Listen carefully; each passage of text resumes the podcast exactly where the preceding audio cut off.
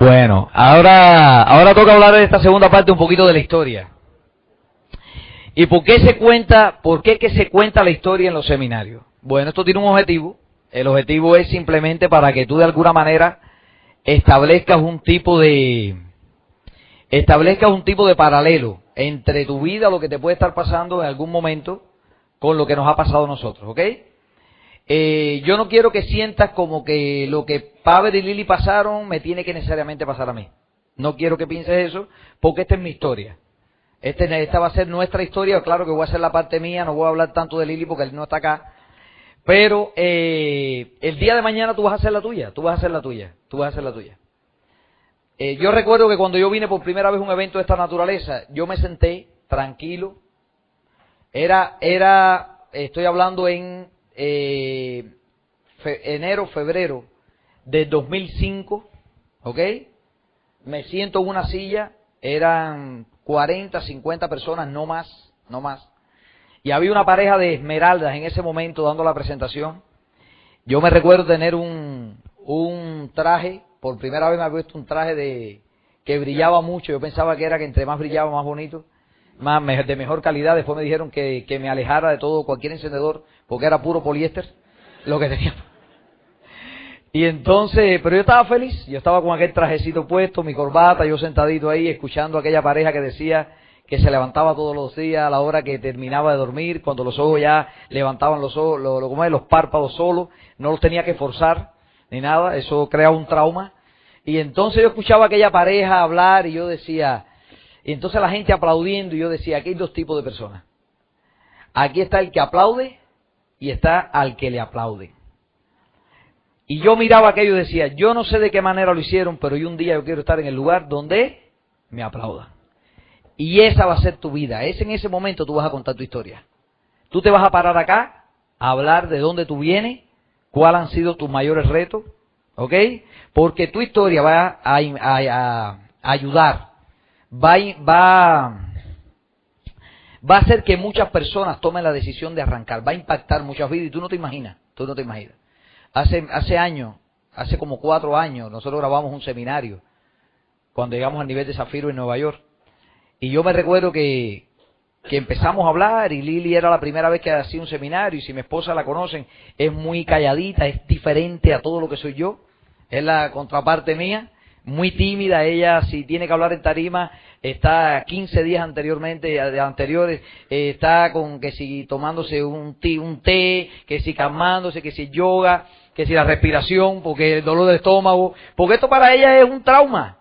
Eh, pero lo hace, lo hace. Y yo recuerdo que cuando aquello empezó el tema del Facebook entrar en su en su mayor eh, furor, porque ahora mismo ya esto, el que no está en Facebook está afuera, está out, hay que estar in. Y, y en ese momento yo estoy conectado y sale una persona de Colombia y dice, hola, ¿qué tal? ¿Tú eres Pavel es de Lili. y yo le dije, sí, yo soy padre de Lili. ¿De dónde tú me escribes? Me dice, yo te escribo de Colombia.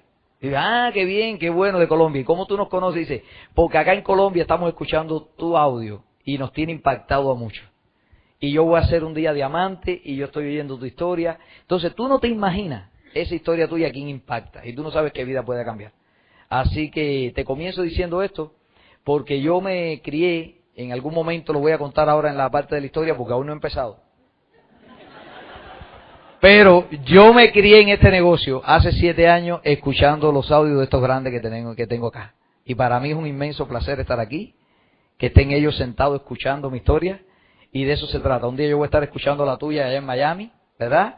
Yo le decía ayer a la, a la gente de Murcia, yo le decía, califiquen diamante porque cuando vayan a Miami no se van a quedar en ningún hotel. Yo quiero que te quedes en mi casa que sean diamantes, que te quedes en mi casa, nosotros atenderte a ti. Y nada, de eso se trata, una gran familia, amigos con los mismos principios, el mismo deseo de triunfar en la vida. Yo quiero que mis hijos te conozcan y yo quiero que, aprendan de toda tu experiencia y todo. Así que comienzo con la historia. Gracias y un aplauso a sus líderes.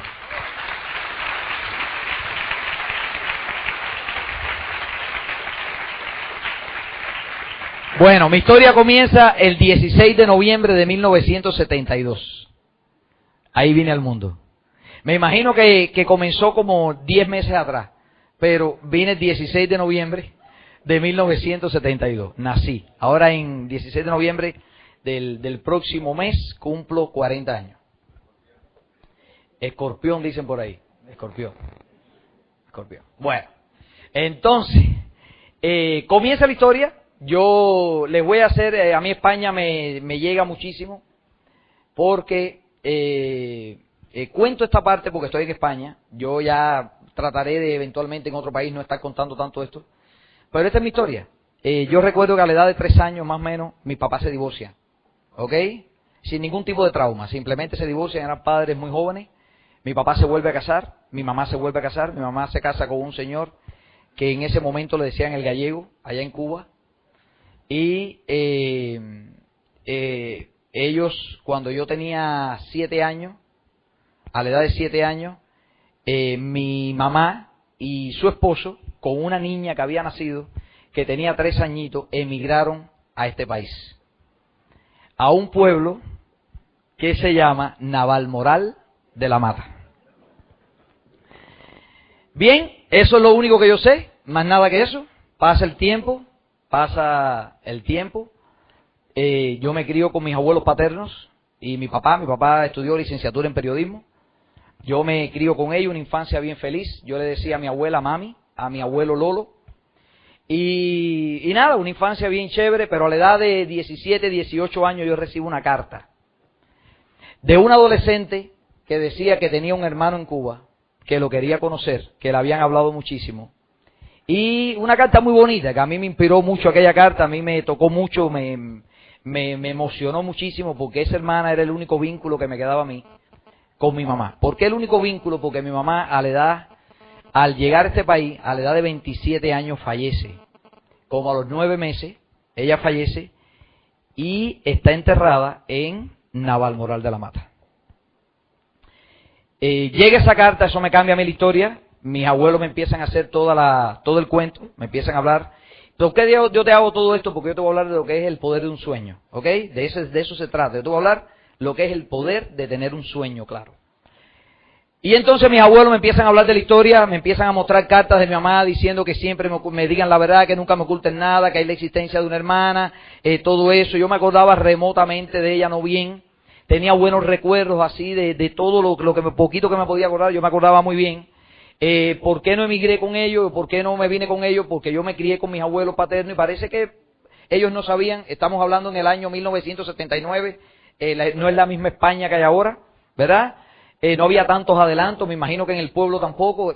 Tú sabes, es como no sabían exactamente qué era lo que iba a pasar y yo eh, me imagino que por problemas de, de padre y madre y demás no me dan el permiso, qué sé yo, soy víctima de las circunstancias, me quedo allá sin ningún tipo de trauma, me dan una buena educación, una buena crianza, me muestran todo lo que me lo que había de esa historia y yo crezco con eso, pero yo cuando empiezo a crecer eh, veo que después de esa carta no, recibo más correspondencia. ¿Ok? Eh, yo empiezo ya, empiezo a ser un joven, yo empiezo a tratar de localizar a esa muchacha que es hermana mía, eh, no podía, pasaba trabajo, y no era como ahora que ahí tú ahora te metes en el ordenador y encuentras, tú sabes, muy fácil, pero en ese momento no. Y entonces yo empecé a decirle a, a mis abuelos que yo, que yo tenía un sueño. Yo decía, mira, yo tengo un sueño. Yo quiero un día llegar a ese pueblo sin que nadie me invite. ¿Por qué decía sin que nadie me invite? Porque había como un, había como algo, como que decían que los cubanos, que cuando tenían un, había como, había como cierto interés a veces en relaciones con cubanos para venir para este país, cosas así. Y yo no quería que a mí me metieran en ese grupito de, en esos pensamientos. Entonces yo le decía a mis abuelos que yo quería por mis propios medios un día, un día por mis propios medios, llegar a este país, sin que nadie me invitara, de buscar la forma de llegar, y llegar un día en Navamoral de la Mata al pueblo, y llegar a donde vio mi hermana tocar la puerta de su casa, ¿ok? Y decirle, yo soy tu hermano y vengo a conocerte. Yo empecé a decirme eso. Yo empecé a decirme eso, decirme eso, decirme eso, decirme eso. Yo no, yo no había oído ni el secreto, ni había leído el secreto, ni sabía del sistema educativo con laude. Yo no sabía nada de eso, ni, de, ni qué eran los principios de éxito. Yo no sabía nada, simplemente yo me lo empezaba a decir. Yo quería, yo quería hacer eso en mi vida. No había forma, no había dinero, no había manera de salir, no había nada. Empiezo a crecer, entro a la universidad, empiezo a estudiar física, que era lo que empecé a estudiar. eh, mi esposa Lili, nos conocemos comenzando los dos las carreras. Yo estudiaba física, ella estudiaba ingeniería agrónomo, ella se hizo ingeniera agrónomo, yo no, yo no terminé la física. Y yo empecé a trabajar en, en el obispado de la ciudad donde yo vivía, en, el, en la parte de restauración, en un taller de restauración de imaginería religiosa. Yo trabajaba con el obispo de la ciudad. Y entonces no me iba mal, no me iba mal. Honestamente en Cuba, dentro de toda la escasez que había, no me iba mal porque me pagaban directamente de la anunciatura, de acá de la embajada del, del Papa, mandaban un dinerito. Y entonces me pagaban un poquito de dólar dentro de aquella que no era nada, eh, no era nada, pero, pero me daba al menos para comprar lo básico, que era el jaboncito, un pomo de aceite, eh, cosas así imprescindibles para uno poder al menos subsistir, ¿verdad? Eh, tengo amigos que conocí en aquella época, que hoy están aquí en el seminario, los conocí por aquella época, porque también fui catequista de jóvenes, y entonces dentro de la iglesia involucrado en lo que era la parte esta de, pastoral dentro de la iglesia católica, empecé a darle catecismo a los jóvenes, eso es lo que hacía. Entonces eh, entré en la escuela de arte a estudiar arte también, eh, ya que tenía cierta inclinación por todo este tema de la pintura y demás, y me fue bien, me fue bien. Hasta que un día llega a mis manos, ya Lili y yo éramos pareja, empecé a tener eh, un tipo de invento en Cuba, porque en Cuba no hay negocio, hay inventos, hay inventos, no hay negocio. Y entonces empecé a inventar, montamos una mesa de jugar billar, de jugar billar, y la rentábamos, no permitíamos que nadie tomase para que no hubieran discusiones, y entonces que lo hicieran de una manera deportiva, la gente jugaba en billar, que, perdía, pagaba la mesa y así, y entonces medio que escondido, nosotros rentábamos la mesa de billar, y también pusimos dentro de la casa una sala, es decir, teníamos, rentábamos películas de, de vídeo, ¿verdad? De, de, de VHS, en aquel momento, no de DVD, y entonces la gente iba a la casa, me pedían una película, pero muy sigiliado, muy escondido para que, el, para que la gente de la seguridad y de todo, para no explicarte en detalle cómo es todo allá, eh, no supiera lo que estaba haciendo, entonces lleva con la bolsita, lo metes en la bolsita, toda la intriga esa que hay en un sistema como aquel. Pero con todo eso empezamos a hacer un poquito de dinero. Estaba el obispado por un lado, estaba la mesa de billar, estaba la sala de, de rentar películas, mi esposa ya había terminado su ingeniería, no trabajaba, empezó a trabajar en un centro de biotecnología ya en la ciudad, pero después se fue de aquello y se nos dedicamos los dos al tema este del negocio, del invento ahí dentro de Cuba, de la libre empresa limitada allá, y entonces eh, empezamos a dedicarnos a eso, ¿verdad? Y vivíamos con mis abuelos. Yo vivía con mis abuelos paternos. En ese momento se me aparece una persona con una carta, una carta hecha a máquina, no, no ahora como en computadora, sino a máquina de esta de, de la de toda la vida, ¿verdad? Y entonces, eh, lo más importante que tenía la carta era un cuño, ¿verdad? Y unas letras rusas, yo no entendía nada, pero eso era una carta de invitación a Rusia y eso me podía ayudar a yo pedir el permiso en Cuba para yo compraba esa carta, ¿verdad? Como me costó 700 dólares en Cuba, compré la carta y con esa carta fui a la, a, la, a la embajada, me dieron la aprobación, una visa para visitar Rusia, pero los aviones, los aviones hacían escala, ¿dónde? En Madrid. Y yo decía, este es el momento para yo salir para Rusia y quedarme en Madrid. Entonces en el año 2002, en febrero del 2002, yo llego a este país en unos famosos vuelos que después salieron hasta por la prensa, porque los aviones salían llenos de gente de Cuba y llegaban vacíos a Rusia, se quedaban todos aquí en Madrid. Entonces yo llego acá a Madrid, yo me monto en el avión en La Habana, me monto en el avión en La Habana, me despiden allá, y cuando me monto en el avión, yo estaba flaquito, medio asustado, cuando llego acá, entro por el aeropuerto de Madrid, yo en el avión nadie hablaba, todo el mundo era, todo el mundo muy sigiliado, no sabía exactamente quién tenías al lado, yo honestamente no me recuerdo ni del vuelo, cómo era, nada, pero entonces yo me monto en el avión y lo que yo sí sé es que cuando llega al aeropuerto de Madrid, primer viaje que yo hago, veo a todo el mundo saliendo por el mismo lugar y yo decía, por aquí no debe ser porque está todo el mundo en el mismo lugar, va todo el mundo por donde mismo, por aquí no debe ser, pero tengo que seguir a todo el mundo. Y en eso sale un guardia y dice, arriba sigan pasando por acá todos los cubanos que se van a quedar aquí en Madrid. Y el tema era que donde iba todo el mundo era donde me tocaba ir porque el avión casi entero se quedó aquí en Madrid. Entro yo, me reciben de lo más bien, empiezo a ver, empiezo a ver, siempre describo Cuba de esta manera. La gente es muy hospitalaria, es muy lindo, pero está muy deteriorada. Entonces siempre veía aquello como muy gris, ¿verdad? Muy falta de colores y demás. Y cuando llego acá al aeropuerto de Baraja veo que todo está bien pintadito, aire acondicionado, es muy sequito el clima, ya todo pegajoso en Cuba, aquí sequito. Entonces empiezo a ver unas máquinas de café, que si Coca-Cola, y yo decía, esta es la vida misma, llegué a un hotel, yo estaba preso, pero yo pensaba que estaba en un hotel. Allí me detienen en el aeropuerto de Baraja, era febrero, había frío, y entonces me empiezan a poner delante que si pera, que si melocotones, que si manzana. Yo decía, de esta aquí no me voy yo más nunca, porque eso, en Cuba eso no se ve. Y yo estaba feliz. Tú me preguntabas, yo estaba feliz. Ahora, yo recuerdo que en el mismo aeropuerto de Baraja llegaban personas cubanos que habían apostado toda la vida a poder salir de Cuba, pero los nervios le empezaron a atacar en el aeropuerto. Y eran cubanos como de seis pies de altura, cuatro pies de ancho, y empezaban a llorar allí porque decían que querían que los montaran otra vez en el avión y lo llevaran para Cuba. Y yo miraba a aquella gente y decía, pero qué tan grande y qué, qué, qué, llorones. Esta gente, después de toda la vida querer salir de, de Cuba, ahora llegar acá, no han salido del aeropuerto y ya se quieren ir. Y entonces eso es lo que te daban deseo de decirle, oye, empújalo, métalo el avión y llévatelo, porque ¿qué hace este tipo llorando aquí? Y entonces empecé a ver todo eso y me di cuenta que en la vida, en la vida, la vida funciona así. Hay unos que están emocionalmente preparados para enfrentarla y hay otros que simplemente se empiezan a enfrentar o se empiezan a preparar emocionalmente cuando dejaron de ser niños tal vez a la edad de 27, 28, 30, 40 años o tal vez nunca en la vida. ¿Está bien? Y entonces yo me podría pasar la vida entera quejando de toda la situación que tuviera en mi infancia, pero te voy a decir que esa fue la fortaleza, todo lo que ha pasado en mi vida es la fortaleza que me ha dado. Por eso que emocionalmente yo no le tengo miedo a nada. Yo decía, yo recuerdo que cuando yo salí, yo salí de Cuba, un buen amigo que se me acercó y me dijo, en los momentos más difíciles de tu vida, en los más difíciles, en los más difíciles, tú nada más diste una cosa, no pasa nada. No pasa nada. Y yo dije, no pasa nada. Y no pasa nada. Y yo con esa premisa, cuando me venían pensamientos que yo decía, esto se va ahí, que dónde voy, yo decía, no pasa nada. Y entonces se me quitaba medio que el 50 o 60 o 70% de la preocupación.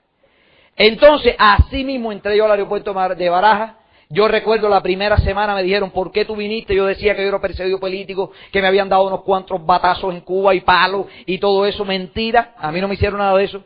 Pero yo decía eso porque yo quería que a mí me dieran el asilo político para sacar a mi esposa para acá. ¿Ok? No se creyeron el cuento. Estuve una semana allí, después de una semana me dijeron, no, tú no calificas para esto. Me dejaron unos cuantos días más porque yo apelé yo apelé, yo dije que sí, que sí, que yo estaba confundido, yo con mi actitud, ¿verdad? Y yo decía, no me retornen para Cuba porque estoy sufriendo mucho, que mira, que me dieron por aquí, que me dieron por allá. Y yo lo que quería era que me dieran el asilo, pero no, tampoco me dijeron, no, tú no calificas tampoco. No me lo dieron. Tienen muy buena guardia aquí. Y entonces, eh, muy buen departamento. Y entonces no me dieron el asilo. Yo salgo del aeropuerto, me vienen a recoger unos amigos, me vienen a recoger al aeropuerto, ¿verdad? Y entonces yo salgo, imagínese de Cuba, montate en el avión, llego, entro al avión, me bajo en Baraja, estoy dentro del aeropuerto Baraja, estoy como 10 días allí, que sé yo, una semana, yo no me recuerdo exactamente cuántos fueron, pero de buenas a primeras me vienen a buscar unos amigos, nos montan en el metro, yo decía, yo veía que aquellos amigos estaban muy entusiasmados y corriendo por todo el metro y montate por acá, y yo decía, y esta gente que está locura aquí, y de buena a primera me monto en un metro y salgo en la Gran Vía. Y yo decía, de Pinar del Río, sin luz, a la gran vía con aquel derroche de energía completa. Yo veía y decía, qué desperdicio de electricidad todo esto acá, aquello encandilado en el medio de la gran vía, las luces, aquello. Y yo decía, pero esta es la vida misma, yo estoy, a mí me parecía que estaba en el paraíso, mirando todo aquello. Yo decía, wow, qué cosa, 30 años. Oye, yo tengo 39, cumplo 40, eso fue hace 10. Eso fue hace 10. Tú estabas aquí. Muchos de ustedes estaban aquí. Y de buenas a primeras llego a un restaurante que se llamaba en aquel momento la Cuba de Nilo, que estaba por la gran vía que era de una periodista de la Gemio, de aquí, y llego allá, ellos trabajaban ahí, y entonces entro yo allá abajo, ¿verdad? Donde ellos trabajaban al sótano, en una oficina, y lo primero que les digo, yo quiero trabajar, impresionarlos, ¿no? Y yo digo, yo lo que quiero aquí es trabajar, trabajar, trabajar, yo lo que quiero trabajar. Y ellos me miraban como una cara, como diciendo, tú no sabes dónde has llegado. Y entonces me dieron un plato de comida porque parece que me vieron con hambre. Comí. Y entonces ahí empezó la odisea. Feliz, pero ahí empezó todo lo que pasa un emigrante cuando llega acá. Yo no tenía papeles, yo no tenía permiso de trabajo, no tenía trabajo. Yo me recuerdo, eh, Leste, ¿te puedes poner de pie? Porque ahí está mi amigo, míralo ahí.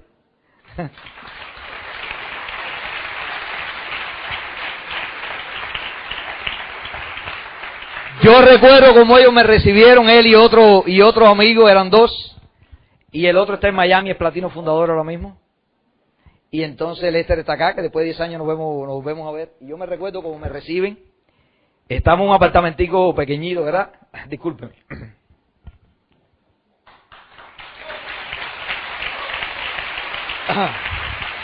Y ese día nos fuimos a pasear, nos fuimos a pasear, que si vamos a tomar, que si no sé qué cosa, nos fuimos a tomar. Y al otro día por la mañana yo pedí a mis abuelos puseña, y mi mamá puseña porque tenía una resaca, vomité, todo aquello. Y entonces en Cuba sin bebida, aquí con bebida, yo decía, ¿qué cosa es esto? Pero el otro día yo decía, Dios mío, yo habré hecho bien. ¿Habrá valido la pena que yo haya venido para acá y haya dejado a la gente que yo más quería ya, mis abuelos? ¿Cuándo yo vuelvo a ver a mis abuelos? ¿Cuándo vuelvo a ver a mi esposa? Era una locura que yo en mi vida. Eso mi mente. Empecé a trabajar acá, empecé a hacer 20 mil, no sé cuántas cosas así. Que si trabajar en la cafetería, que si repartir volantes en las esquinas, que si con una, con una carretilla bajar en el metro lleno con unas cajas de volantes, poniendo volantes en todos los correos, después no me pagaban. Era una locura aquello. Era una, claro que no era el español el que no me pagaba, era otra gente. No quiero decir eso, tú sabes. Pero no me pagaban y así transcurrió mi vida. Estuve aquí casi 10 meses, hasta que me fui a los 10 meses. Trabajé en una tienda que se llama Europintura, que está en la, el metro del Carmen, por ahí por Alcalá, hay que caminar un poquito, frente a un bar que se llama Los Amigos. Hay una tienda que hace esquina, que se llama, que era de pintura, ahí trabajé yo, como 7, 8 meses. De hecho, cuando llegué aquí fui a buscar a un muchacho con el que yo trabajaba, un español, y me dio muchísima alegría porque me atendió muy bien, a pesar de que no tenía papeles, me dio la oportunidad de trabajar un tiempito allí, pero bueno, por problemas ya legales me tuve que ir, pero agradezco mucho eso.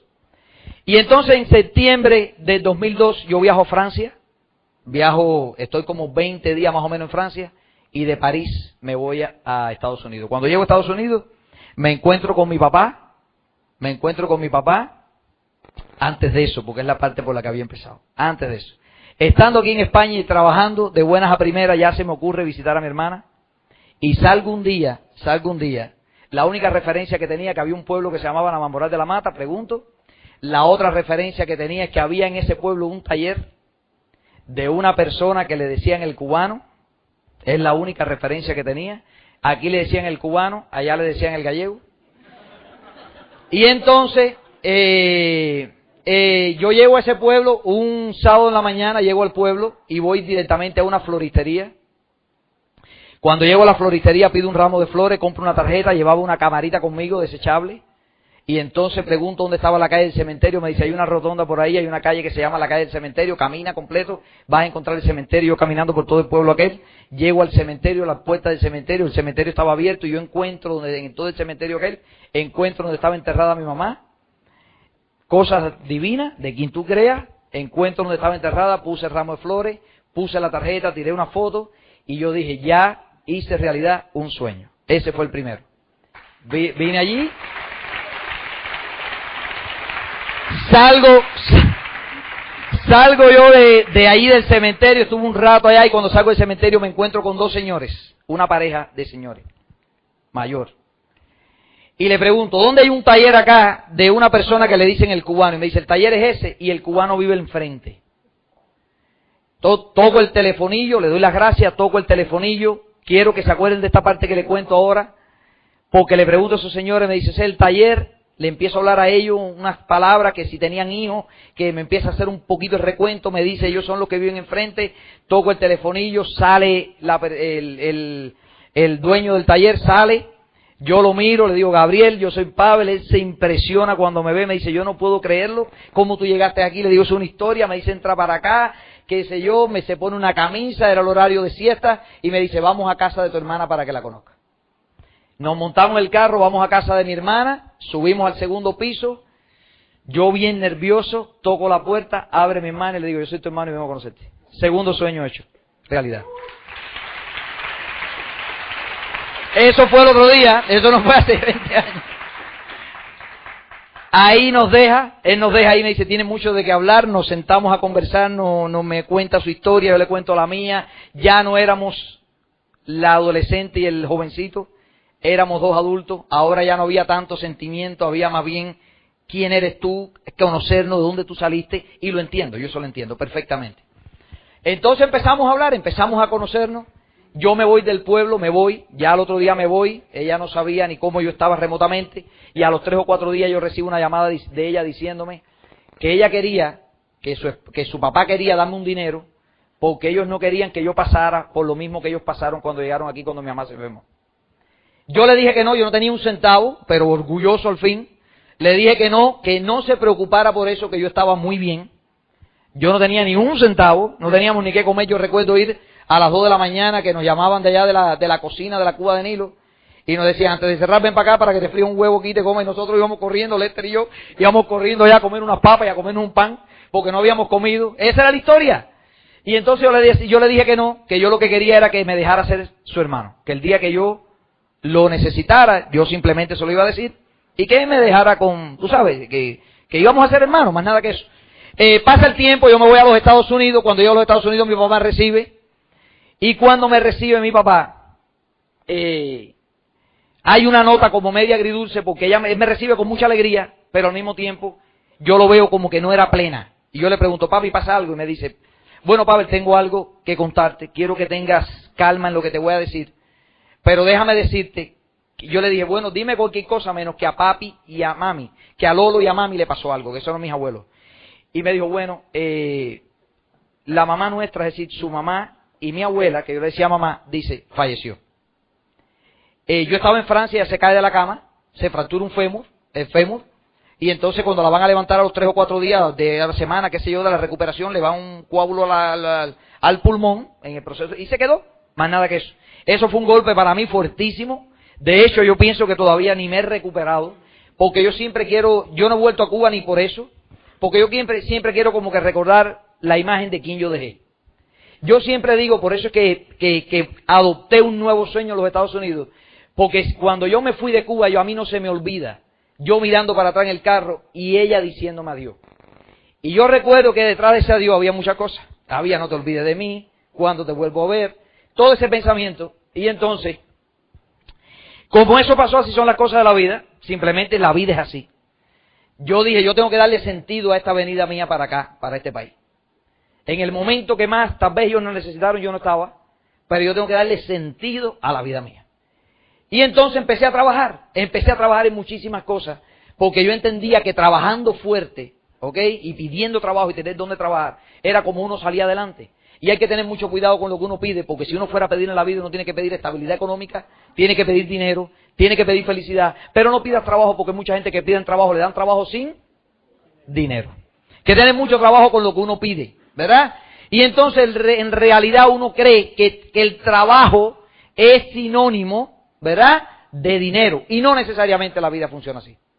Entonces yo pedí trabajo, yo me recuerdo trabajar en el aeropuerto de Miami, trabajaba yo, que no me iba mal, porque yo a mí me pagaban un salario que era el básico, pero tenía un extra porque como yo limpiaba el piso, me encontraba muchas monedas, limpiaba las mesas y me dejaban propina. Y tenía un salario adicional que era como un part-time, ¿verdad? Allá en, los Estados Unidos. Y entonces trabajé en una cafetería eh, cobrando, eh, la, cobrándole la comida, el almuerzo a los alumnos, eh, trabajé haciendo inventario de madrugada en las tiendas, trabajé haciendo lo que tenía que hacer, lo que, lo que, lo que fuese, para producir dinero. Porque yo quería sacar a mi esposa de Cuba. Pero también recuerdo el tercer sueño, que estando en Cuba, cuando yo me fui, yo le dije a Lili, vamos a estar dos años separados. Quiero que esté fuerte con eso, porque no vamos a estar dos días. Quiero que entiendas que cuando yo salgo, lo primero es, primero es pensar en mí, en cómo yo voy a estar, para después, para después hacer dinero para poder sacar a ti. Porque yo no te voy a mentir, yo no voy a estar dos años, tres años, digo tres meses, a los tres meses te voy a sacar, es imposible. ¿De dónde voy a sacar el dinero? Y entonces, eso fue en febrero del 2002, en febrero del 2004, los dos años exactos, Lili estaba en Miami, había llegado a Miami. Creo muchísimo en el sueño. Lo que me propongo lo logro. Es más, tú también lo crees. Tú también lo crees porque a ti en algún momento de tu vida te ha pasado. ¿Verdad? Cuando tú te has propuesto algo de verdad con toda tu fuerza, con toda tu claridad, tú lo has logrado. Punto. Primero tienes que creer en ello. Más nada, cualquier cosa, pequeña o grande. Pero cuando tú te has pues, propuesto algo en tu vida, usted lo ha logrado siempre y cuando usted lo ha deseado. Siempre basta primero desearlo y creerlo. ¿Está bien? Y entonces, a los dos años yo traje a Lili. Ya a los dos años de habernos separado, Lili llega a Miami, Lili sale por Panamá.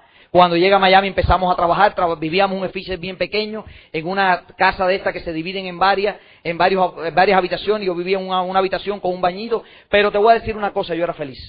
Yo no me puedo quejar porque yo tenía, al menos allá, lo que no tenía en Cuba. Y a veces yo estoy hablando, estuve hablando con, eh, venía hablando con, con Pilar y con Miguel cuando estábamos allá y venía hablando con algunas personas y hablaba con algunas personas y decía, el hablar del tema de Cuba parece surrealista, porque a veces uno cree que estás exagerando las cosas y no es así.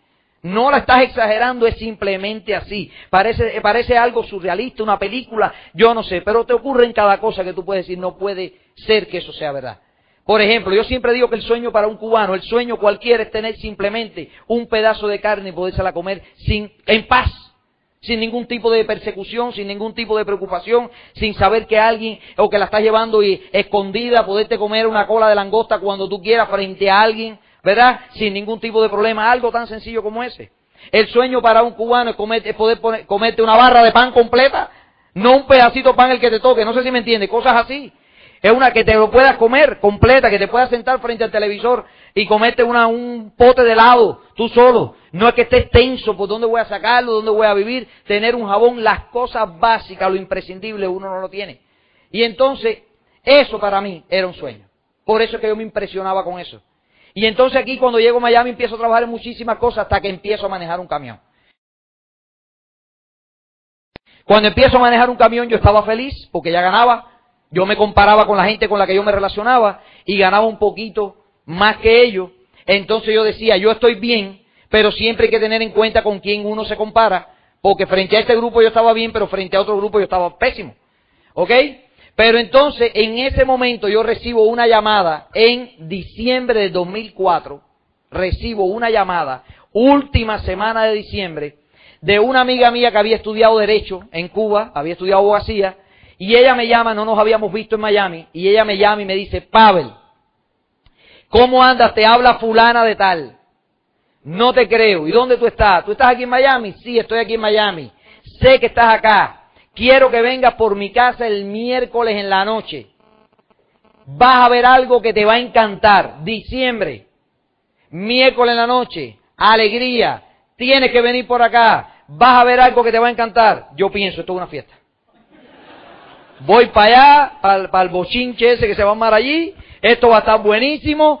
Diciembre, seguro que es un encuentro de los, de los amigos que habíamos traído, sorpresa, de todo lo que habíamos trabajado juntos. Y bueno, empiezo a hablar, empiezo yo a planificar mi ida, pero de buenas a primeras me llama con dos días. Pavel, sí, te estoy llamando para recordarte que no puedes dejar de venir. Yo decía, oh, aquí hay algo. Y entonces yo le dije, con estas palabras, con el respeto de la audiencia, con el respeto de la audiencia, yo le dije, fulana, no quiero aumentar el nombre, eh, yo no quiero que me invite ni para un sermón religioso, ni para venderme un vacuum cleaner, ni para venderme una aspiradora, una aspiradora. Y me dijo, ahí se, se, se a reír y me dice, no, pa, no te preocupes, que te va a encantar, ven para acá, no es nada de eso. Y yo le dije a Lili, esto es una fiesta, tranquilo, que esto es una fiesta, vamos para allá. Ya yo sé, despejé en mi camino, esto es una fiesta, voy a moverme para allá. Lili me dijo, bueno, ves tú, porque el problema es que yo tengo otra fiesta de un intercambio regalo en mi trabajo. Le dije, bueno, Lili, tú por un lado, yo por el otro, y yo me voy para allá, pero cuando llego yo, voy a caminar, ah, voy allá en el carro, en el coche, que voy conduciendo, veo una casita, como unas maticas, un montecito delante, un bombillito así como en penumbra, dos o tres, tres, tres carritos. Y yo miraba aquello y decía, esto no tiene ambiente de fiesta, esto está medio intrigante. ¿De qué va esto? Entro, parqueo, toco la puerta, cuando toco la puerta ella, Pavel, estás igualito. Eh, yo me imagino cómo ganar amigos influir sobre las personas. Estás igualito, eh, eh, qué bueno que viniste, cuánta alegría me da, wow, ella alegre cuatro o cinco gente con cara de preocupado sentado en la sala, nadie saludaba con los brazos cruzados, nadie miraba para el lado, parecían, parecían maniquí, pero, eh, sentado frente a un televisor, la única alegre es ella, yo me di cuenta que había algo intrigante y yo para no desencajar adopto la misma posición de todo el mundo, me pongo con cara intrigante, me siento, yo digo, bueno, ya está bien el saludo, está muy bien todo, pero yo me siento rápido, cruzo los brazos, y entonces hay una pareja que era los más relajados que yo veía, que él estaba, había una pizarra, había una mesa de centro, había una pasta dental, había un bote de detergente, de polvo blanco, después me entero que es detergente, y entonces empiezo a ver todo aquello ahí, un cepillo dental, y yo veo aquello y decía, ¿y dónde me han invitado a mí? Yo me siento allí, se para una persona y dice, buenas noches a todos, vamos a hablar de negocio, de oportunidad, de ganar dinero en la vida, y yo pongo la cara que pone la persona que cree que sabe de negocio, que es que cruza los brazos así, levanta una ceja más que la otra, y entonces yo dije, vamos a ver de qué va esto. Pero esa noche ocurre algo, que esa noche me empiezan a hablar más que de dinero del sueño. Me empiezan a decir, ¿qué tal que tu vida pueda cambiar? ¿Qué tal que tú puedas tener tiempo y dinero? ¿Qué tal que tú puedas cambiar tu carro? ¿Qué tal que tú puedas vivir en una casa diferente? ¿Qué tal que tú puedas ganar suficiente dinero para no tener que correr tanto en él? ¿Qué tal que tú puedas estar viajando a las playas del mundo? Y empiezan a hablarme, y yo así medio turulato, así medio, medio, era como que me hacían así, mira aquí, mira aquí, me tenían medio que hipnotizado, ¿no? Y entonces de buenas a primeras, yo me imagino todo aquello, pero hay una sensación que ocurre en mí, que fue la primera sensación que yo tuve cuando llegué a este país. Yo me imaginaba, cuando llegué a los Estados Unidos, cuando me que aquí estaba el dinero en las matas. Yo decía, eso tú lo coges en las matas y ya, ¿verdad? Porque esa es la idea que te dan. Tú cuando sales para allá, todo el mundo te manda fotos y tú crees que el dinero está aquí en las matas, que crece, ¿verdad? Y entonces yo esa es la idea, yo decía, wow, ¿Verdad que la vida puede cambiar? Y yo empecé a ver todo aquello. Y esas personas que a mí hablaron del sueño, que me hablaron del negocio, que me, me inyectaron esto en el corazón, son mis amigos, mis hermanos, mis mentores, nuestros diamantes ejecutivos Pepe Lady Cohen, para que impida un fortísimo aplauso.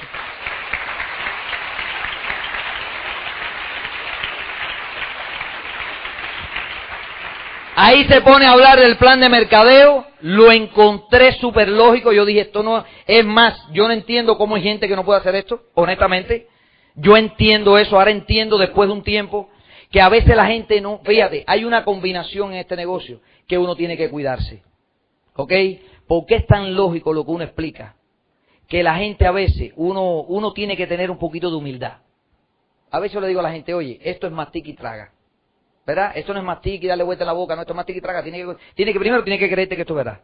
Mastica y traga. Porque hay gente que lo mastica, lo mastica, y que lo mastica y lo mastica. Ay, yo no puedo creer eso. Sigue masticando. Oiga, mastica y trague. Créeselo porque esto funciona aunque tú no creas que funcione, funciona. Eso no cambia una realidad, ¿verdad? El negocio funciona aunque tú no quieras que funcione. ¿Ok? Aquí el negocio tiene dos opciones. Esto se convierte en miles y millones de gente en toda Europa, contigo adentro, sin ti, pero se va a convertir. Es así de simple. O tú me, o yo me integro por sentido común o no. Pero la opinión no cambia una realidad, la opinión simplemente es una opinión, ¿verdad? Hay mucha gente que tiene muchas opiniones, pero ya ustedes han escuchado siempre que la opinión es como un ombligo, que todo el mundo tiene uno y no sirve para nada, ¿sí o no? Entonces la opinión no es el tema aquí, aquí es lo que está pasando en el mercado, ¿verdad? Y entonces a mí me empiezan a hablar de todo eso, yo veo aquello, yo decía, esto es muy lógico todo. ¿Cómo hay personas? Es decir, yo pensaba que yo había encontrado a alguien que los demás no tenían. Alguien que nadie tenía. Y yo salgo de esa casa, yo no hablé, yo me recuerdo que en toda la reunión yo no hablé. Duró, qué sé yo, unos 45 minutos, yo no conversé nada, ni hablé nada. Ahora Pepe me dice que él no sabía ni qué era lo que yo estaba pensando. Cuando yo termino, yo nada más me puse de pie, yo miré a la persona que me había invitado y le dije, Noaris, gracias por pensar en mí. Punto. ¿Ok? Dame mi número ahí, me dieron mi número, me monto en mi carro y cuando me voy, me monto en mi carro, yo no me preguntes a mí si los semáforos eran rojo, verde o amarillo, yo no sé cómo llegué, pero yo llegué. Es como la persona cuando se, cuando está cuando, cuando se emborracha, que no sabe cómo llega, pero llega, ¿verdad? Yo no sé cómo yo llegué, ¿verdad? Pero cuando llego allá está Lili, que no estuvo al lado mío, y está Lili al lado de qué? De su mamá. Está Lili y mi suegra. Y entonces cuando yo llego, lo primero que le dice la suegra es, Lili, ¿estas son horas de llegar? A mí. Y yo llego emocionado que le digo que mira que nos vamos a hacer ricos, Lili, que lo que encontré, que nos vamos a hacer ricos con esto, que tú no sabes, que mira, que habla, y pra, pra, pra, pra, pra, pra, pra, y yo hablo y hablo y hablo y hablo y hablo y hablo, y entonces mi suegra me miraba y Lili también, y todo el mundo, ¿y dónde estaba? ¿Y qué le pasó? Y mi suegra, qué sé yo, le dije, Lili, ven para acá, rescato a Lili de casa de mi suegra, nos montamos en el carro, me voy, Llego al apartamento, empezamos a hablar, me acuesto a dormir, ahí me tiro en la cama y yo, Lili, porque mira que los números, papá, papá, y esto, esta cuenta da, y dos más dos es cuatro en cualquier idioma, y tú vas a encontrar a la gente, y yo no entendí, que mira, que mira, y nos vamos a convertir en miles de gente, pero una locura. Y Lili me dijo, Pavel, ella, ella es flemática. Y me dijo, Pavel, todo eso está muy bien, pero a las tres te tienes que levantar. Así que más bien concilia un poquito el sueño. Yo sé, yo sé que no vamos a ser millonarios un día. Yo sé. Pero mientras tanto, duérmete porque a las tres te tienes que levantar a, coger, a tomar el camión, ¿verdad? Yo, tú no me entiendes, que tú no me entiendes, que tú no me apoyas lo que pasa, ¿verdad? Lo que pasa. ¿Hay algún matrimonio aquí que no se entiende?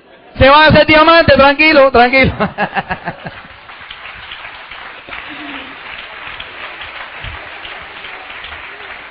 O eso nada más me pasó a mí. No, no, tranquilo. Y eso hazlo tú, no hazlo tú, y hazlo tú, y cambia tú, y cambia tú. Todo. Tú sabes, el golpe codo ese que se dan, eso es normal. ¿Está bien? Y entonces yo me siento a hablar ahí con ella. Y entonces me levanto a las 3 de la mañana a trabajar, llamo a mi primer amigo a las 6 de la mañana, mi primer amigo a las 6 de la mañana, el amigo de toda la vida allí de trabajar juntos, de compartir, que si los asados el fin de semana. Claro, yo de Pinar del Río, acuérdate del Epe, del Epe, yo de Pinar del Río, él de La Habana, de Madrid, yo llamo a mi amigo y le digo, oye, encontré el negocio de la vida. Y me dice, ¿qué fue lo que encontraste? Esto, esto, esto. Y me dijo, Pavel. Y tú caíste en eso. ¿A quién le han dicho eso? Se van a hacer diamantes, tranquilo, tranquilo, tranquilo. Y me empieza a decir, ven acá, Pavel, pero tú caíste en eso. Y yo, ¿caí en qué? Díceme, tú no sabes que eso es, va, va, va, que es una pirámide, que mira, que mi abuela, que mi tío, que mi primo, que el otro estuvo, que mira, que le robaron, que 20 mil dinero, que, perdieron la casa, que sin matrimonio. Y si yo no tiro el teléfono, a mí me rajan. Yo lo tiré, yo dije, no, ¿y esto?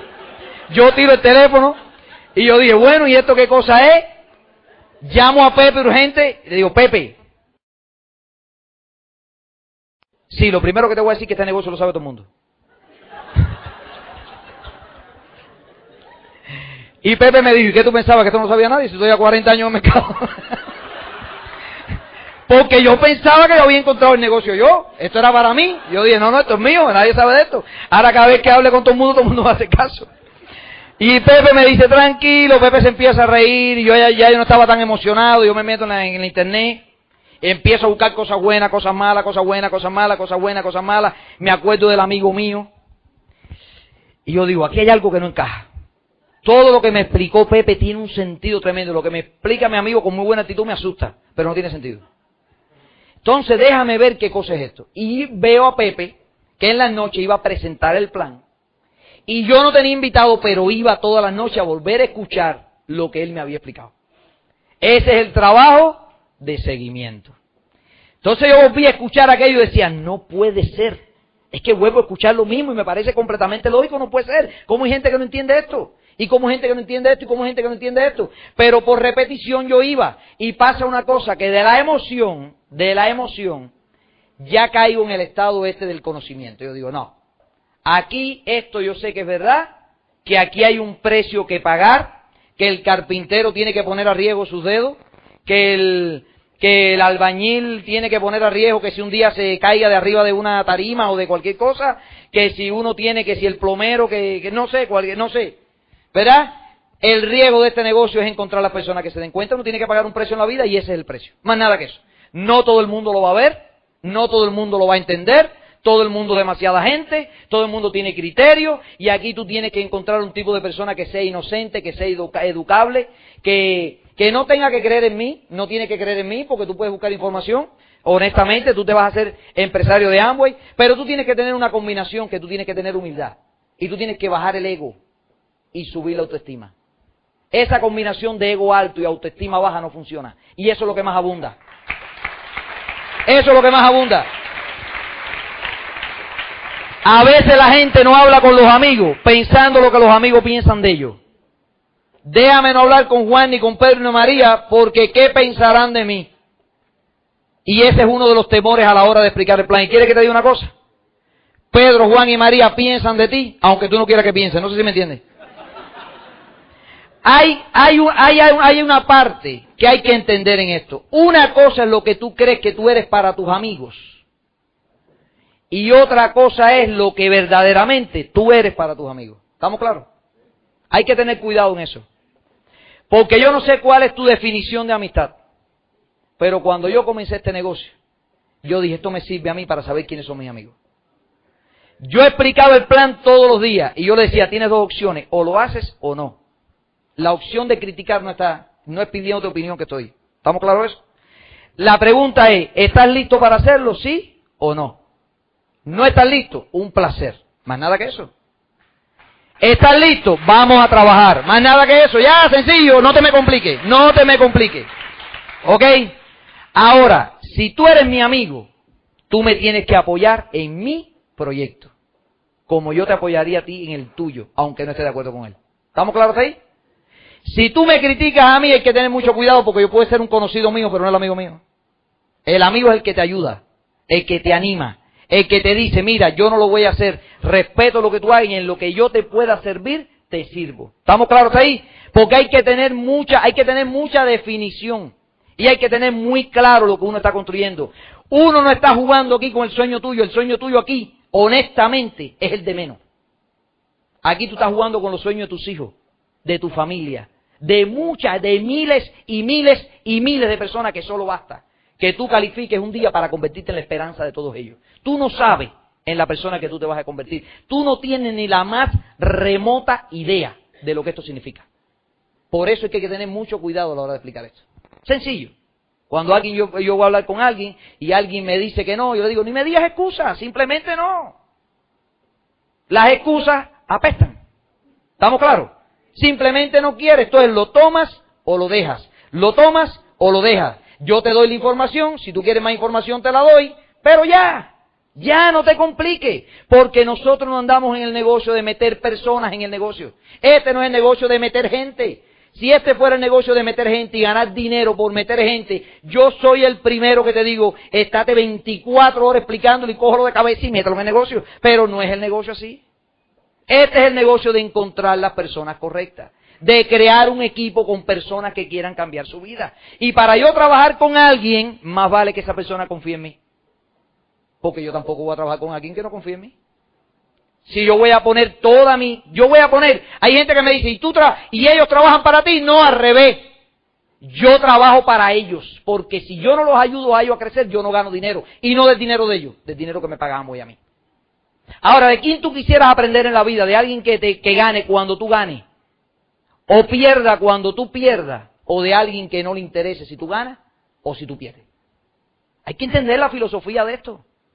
¿Por qué Pepe me ayudaba a mí? Yo me sentaba con Lili y yo le decía, por primera vez yo encontré a alguien que mi éxito va a repercutir en el éxito de él. Por eso, con lo que él me diga, puede que haya palabras que no entienda por mi nivel de preparación. Puede que haya cosas que yo no vea porque simplemente no las veo. Pero yo tengo que entender que hay alguien que está preocupado porque yo crezca en la vida. Y ojalá tú y yo lo hubiésemos tenido en algún momento de la historia. Porque a lo mejor la historia hubiera sido completamente diferente. Entonces, tú vas a tener que ver eso. Entender de qué se trata este negocio. Tú vas a hacer un equipo. Y para buscar un equipo, tú no vas a buscar la gente que solamente tenga buen corazón.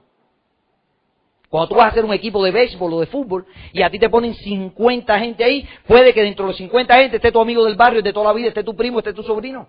Pero sin embargo tú no los seleccionas en el equipo. ¿Por qué? Porque tú andas buscando un equipo de ganadores. Tú quieres ganar. Tú no quieres solamente que tengan buen corazón, no solo basta con eso. Por eso que le digo, esto no es una iglesia, esto es un negocio. Claro que tú le explicas el negocio a todo el mundo, pero tú tienes que entender que tú andas buscando personas para convertir esto en miles y miles y miles de gente. Tú no andas buscando solamente personas buenas ni personas necesitadas. A veces nosotros tenemos la autoestima tan dañada que nosotros vamos a hablarle a personas que están muy necesitadas. Hay esto para alguien muy necesitado. Oiga la riqueza de quien la merece y no de quien la necesita. Por eso es que hay tanta gente que está necesitada afuera y no se merece la riqueza.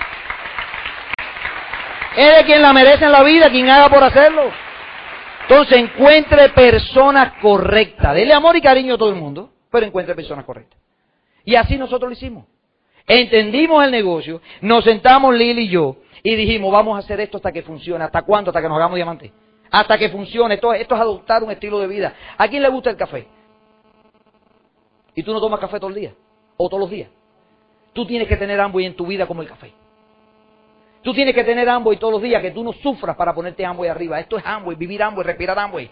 Es levantarte por la mañana, es un estilo de vida. No sé por qué la gente se complica. Si de todas formas tú tienes que consumir, hazte una sola pregunta. Llega a tu casa hoy, entiendas o no entiendas el negocio, llega a tu casa hoy.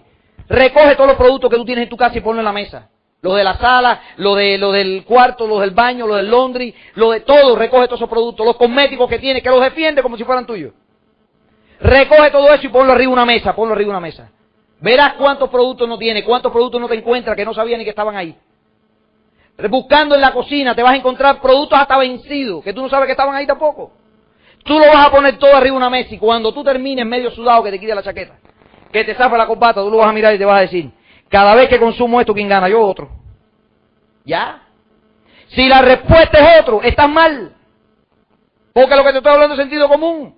De todas formas, tú tienes que consumir qué tal que ganes tú con todo eso. Si tu casa es un negocio, cada vez que haces una urbanización, le hacen al lado, deja un espacio para alguien que tiene mentalidad empresarial y pone una tienda, porque sabe que todo ese grupo de obreros, de trabajadores, mientras respiren, mientras respiren, van a ir a sus tiendas y van a consumir. Si tú tienes ahora un negocio, ¿dónde está el dilema de todo esto? Bueno, Pablo, el dilema es, ¿y será verdad? ¿Y qué dirá la gente de mí ahora cuando me vea vendiendo una pasta de dientes? Qué mal estoy. Oye, tu negocio no es vender una pasta de dientes. Tu negocio no es ganarte un euro una pasta de dientes. Tu negocio no es vender un detergente. Tu negocio es hacerte simplemente, literalmente rico en esto. Expandiendo el negocio por todas partes del mundo. Es enlazar la mayor cantidad de hogares a tu negocio. Enlazar la mayor cantidad de hogares a tu negocio. Claro que tú necesitas ganar dinero inmediato. Claro que la diferencia por la venta es buena. Te genera un chequecito. Pero no te entretengas con eso porque tú no estás aquí para eso. No te entretengas con eso. Esto es mucho más grande. Convierte cada hogar en parte de tu negocio. Y si alguien te dice a ti, el problema es que a mí no me gusta vender, tú le dices, pues no venda. Si alguien te dice a ti, a mí me gusta vender, vende. Si alguien te dice a ti, a mí me gusta hablar con 10.000 personas, hable con 10.000 personas porque tú lo que quieres en tu negocio a todo tipo de gente. Y todo el mundo lo quiere hacer como todo el mundo quiere hacerlo, como todo el mundo se sienta más cómodo. Ahora, lo que todos tenemos en igualdad es que a todo el mundo nos gusta consumir, ¿sí o no? A todos nos gusta consumir. Ese es el negocio donde estamos, consúmelo todo a través de Amway. Sé fiel a tus productos. No hay mejor testimonio que tú estés consumiendo todos los días el mismo producto. No hay mejor propaganda ni mejor testimonio que tú le hablas a la gente de la experiencia con el producto. El producto tiene garantía. Yo no te estoy diciendo a ti que el producto es bueno, eso está trillado. Eso está trillado, eso de que este producto es bueno y que este producto es bueno, eso está trillado. Si tú buscas Harry Street, según Euromonitor, ¿ok? Es la compañía número uno en venta a través del Internet de productos de belleza y cuidado de la piel, la número uno es la que patrocina el concurso de Mis América todos los años en los Estados Unidos. Y yo me siento con gente que me dice, yo no lo conozco. Y yo le digo, ¿quién eres tú para conocerla? Pero ¿quién eres tú si tú no conoces? Tú puedes vivir aquí, tú no conoces nada. Tu mundo son cuatro amigos el fin de semana, que si el retiro, que si esto, que si me voy a Toledo. Ese es tu mundo. Pero que tú no lo conozcas no significa que no sea. ¿Estamos claros? Mira, es una bendición que alguien te lo haya dicho, ahora lo conoces. Ya simplemente eso son en cifras estadísticas. Usted tiene los mejores productos del mundo. No los conozco. Esa es tu función. Conocerlo y enseñarle a otras personas que también lo conozcan porque por eso le van a pagar. Así de simple. Ahora tú puedes buscar la información. Si el producto no fuera bueno, a mí aquí me dice, sí, pero no lo conozco. Y yo le digo, pues úselo. Úselo, no lo conozco. Úselo. Si a usted le gusta, me lo paga. Y si no, me lo devuelve. Ya yo no te estoy diciendo que el producto es bueno, no. Yo te estoy diciendo, úselo. Yo estoy corriendo un negocio con el capital de alguien, no con el mío. ¿Cuál es mi riesgo aquí? ¿Cuál es mi riesgo? Ninguno. Ese es el negocio, ganar, ganar. Ganar, ganar. Y así nosotros comenzamos a hacerlo. Le explicábamos el plan a todo el mundo, discutíamos mucho Lili y yo, para ponernos de acuerdo. Y es normal. Y es normal. ¿Sabes por qué es normal? Porque por primera vez están haciendo algo juntos. ¿Verdad? Estamos acostumbrados que la esposa se vaya por un lado y el esposo por otro, ¿sí o no? Eso pasaba o eso pasa nada más aquí o allá. Ahora, yo me iba por la mañana a las 3 de la mañana, llegaba a mi casa a las 5 de la tarde. Mi jefe me decía 40 cosas, pero yo no discutía con mi jefe porque me votaba. Ella se iba por la mañana a las 6 de la mañana, llegaba a la casa a las 5 de la tarde. Su jefe le decía 40 cosas también. Pero yo no le decía nada a su jefe, porque si no, Y cuando llegábamos a la casa en la noche, ¿o tú crees que con esa energía tú te ibas a quedar acumulado? No, tú te lo decías a ella y ella te lo decía a ti. Y eso soltaba chispa, pra, pra, pra, pra, pra, pra, pra, chispa, chispa, chispa. ¿Ok? Y en la noche a mirar, a mirar el televisor, a dormir y ya. Eso es lo que hacíamos. Hasta que dijimos un día, oye, vamos a sentarnos aquí. Primero, primero, vamos a sentarnos. ¿Tú lo vas a hacer? Sí, yo también. Ya, vamos a ponernos de acuerdo. ¿Cómo tenemos que ponernos de acuerdo? Cuando surge una discusión, vamos a parar, no vamos a discutir más. O para tú o para yo, cualquiera, yo paro, ya. Vamos a evitarla.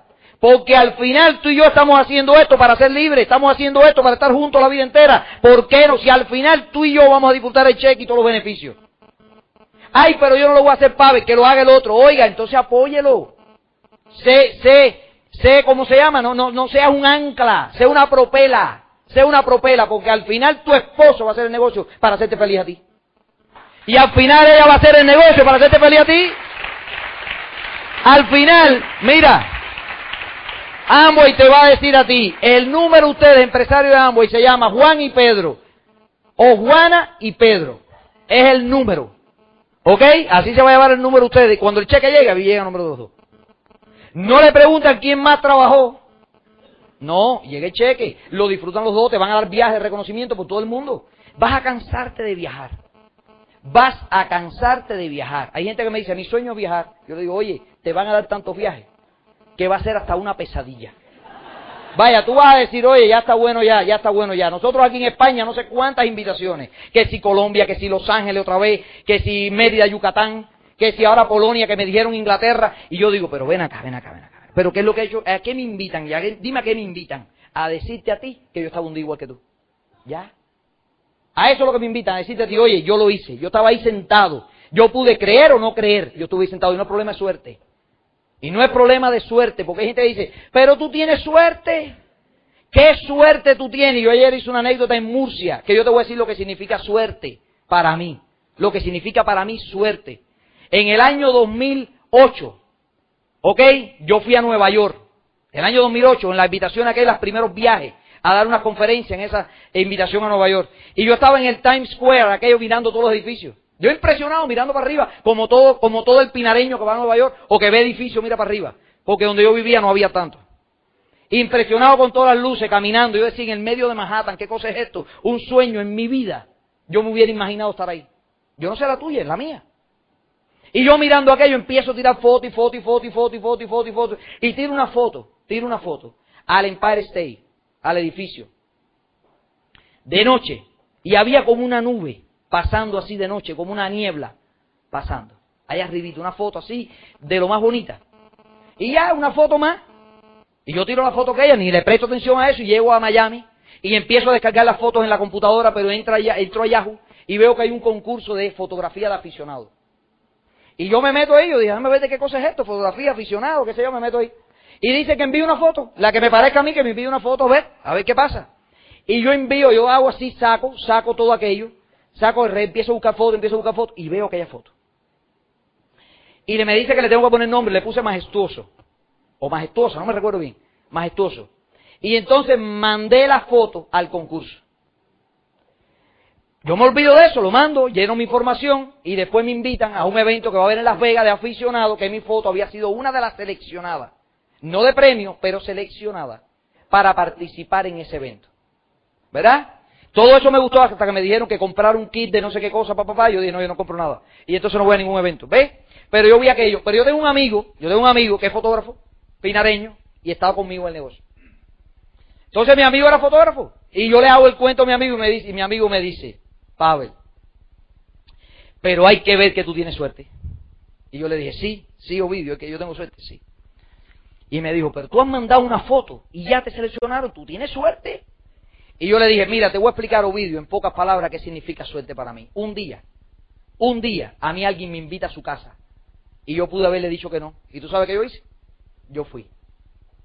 ¿Está bien? Y cuando yo me siento en esa casa, hay alguien explicando un negocio.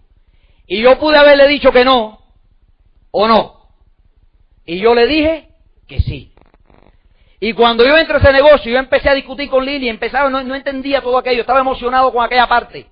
¿Verdad? Pero a pesar de eso, a pesar de todo eso, yo me pude haber detenido y yo no me detuve, yo seguí. ¿Verdad? Y yo no, yo no, yo no pude haber detenido. Sí. ¿Y qué hice? Yo seguí. Y yo empecé a dar plan que pude no haberlo hecho y empecé a presentar el plan todos los días, todos los días, todos los días. Yo pude haberme quedado en la casa, ¿verdad? Pero sin embargo yo empecé a presentar el plan todos los días. ¿Ok? Y entonces yo empecé a desarrollar el negocio que pude no haberlo hecho. Y cuando yo llegué a un nivel, a mí me invitan a Nueva York y tú sabes lo que yo pude haber dicho, que no iba. Pero ¿qué yo hice? Yo fui. Y cuando yo estaba en Nueva York, yo saqué la cámara y cuando yo empecé a tirar fotos, yo miré al, al, al edificio.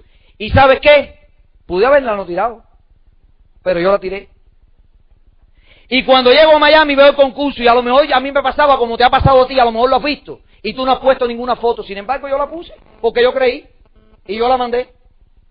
Y entonces yo salí seleccionado. Si eso para ti es suerte, lo primero que tú tienes que hacer es que cuando alguien te presente algo en tu vida, usted siente y escuche y crea. Ya.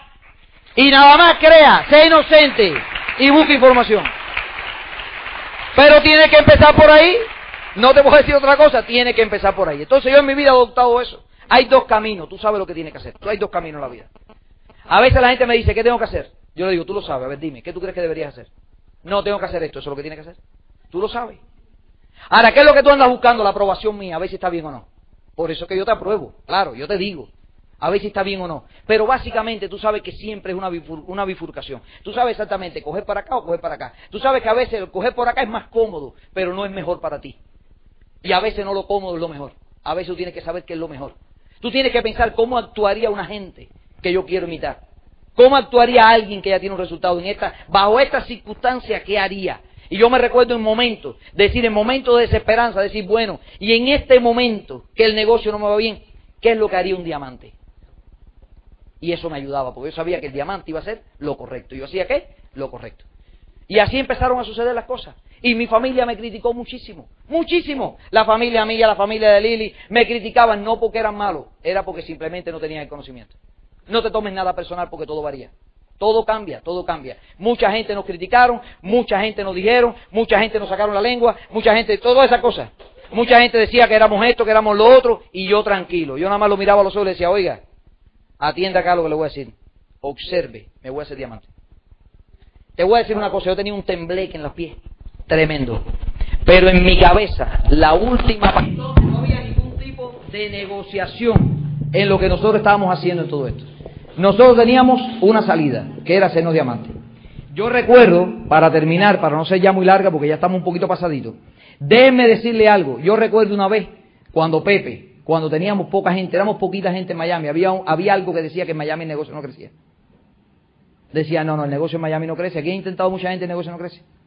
Es como la opinión de que aquí el negocio en España no funciona. Tiene que quitarse la cabeza. Esto funciona donde hayan personas decididas a funcionar. Más nada que eso. Donde haya gente convencida de que esto va a funcionar. Sin pedir opinión, es convencido de que esto va a funcionar. Y en Miami nosotros empezamos a dar plan y parecíamos dos locos. Decía, nosotros íbamos a la famosa calle 8 de Miami, eh, famoso en Miami, no sé si aquí la conocen, pero en Miami dicen que es famosa, no sé, no le encuentro nada de fama, pero nosotros íbamos a la calle 8, había mucho comercio, ¿verdad? Mucho comercio. Y nosotros entrábamos a las barberías, ¿verdad? Y cuando entrábamos a la barbería había una gente cortándose el cabello. Y nosotros nos parábamos con una pizarra y le decían, mientras te cortan el pelo, tiende aquí. Y decíamos, ¿qué te parece todo esto? ¿Está bien o no? Me parece bien. Saltaba el otro por allá. Eso lo hizo Metí en Cuba. El otro. Eso lo hizo Periquito Pérez en no sé qué lado. Entonces me echaba a perder el prospecto de aquí. Sí, porque la gente es así, desconfía, simplemente desconfía. Y entonces así parecíamos locos. Íbamos a los concesionarios, íbamos a los dealers, íbamos a los restaurantes, íbamos a todos los lugares donde encontrábamos una gente le decía, tienes 10 minutos, sí, te voy a explicar esto. Y así lo presentábamos. Pero así apareció gente buena. Apareció gente buena que trajo mucha gente al negocio. Y esa mucha gente, ¿quieres que te diga una cosa? En ese momento que parecía que esa era la gente con la que íbamos a estar la vida entera, mucha de esa gente se fueron del negocio. Y te voy a decir una cosa, aquí se vale todo, menos irte.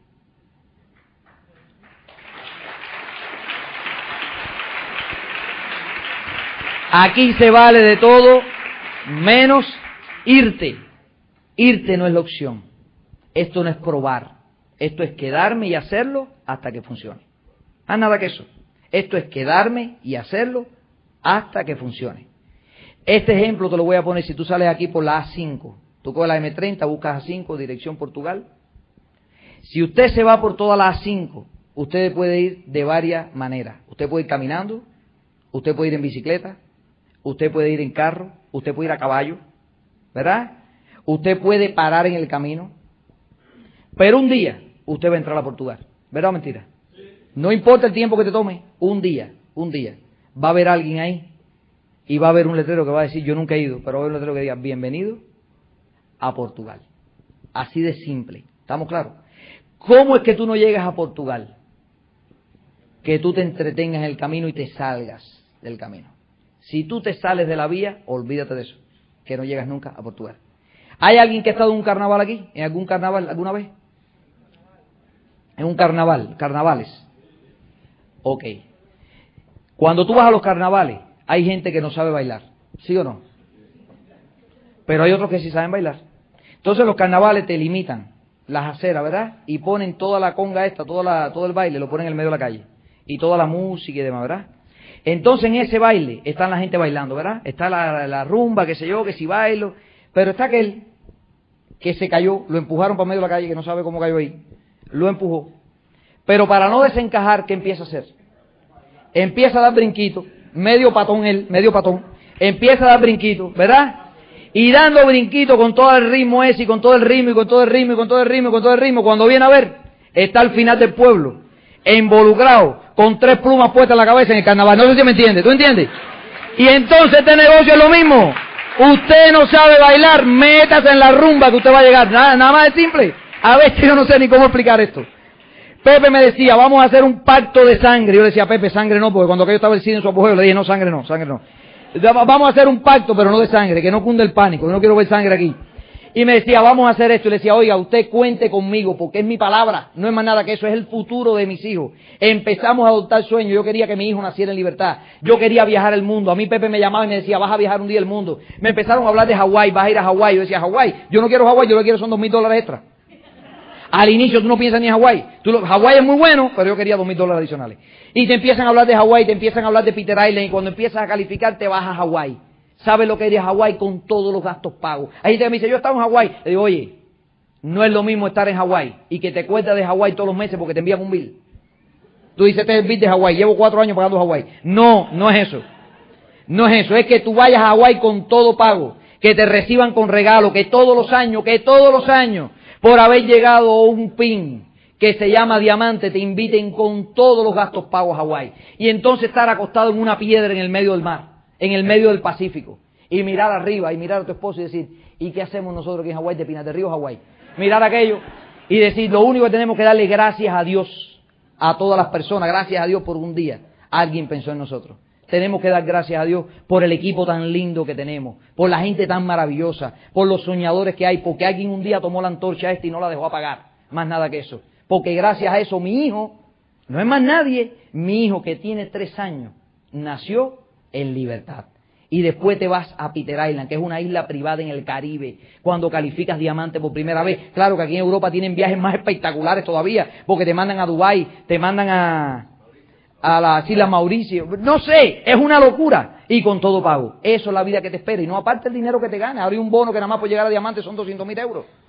200 mil euros por llegar a diamante. ¿Es así o no? Oye, señores, ¿y diamante encontrar seis gente que entiendan esto? Y la gente me dice, ahí dónde están, hoy 6 millones de gente de afuera, sale de afuera y empieza a ver, ¿usted entiende esto o no? ¿Ya? Dale. Más nada que eso, tu vida va a cambiar, que Dios lo bendiga, gracias. Familia, sueñen en grande, gracias.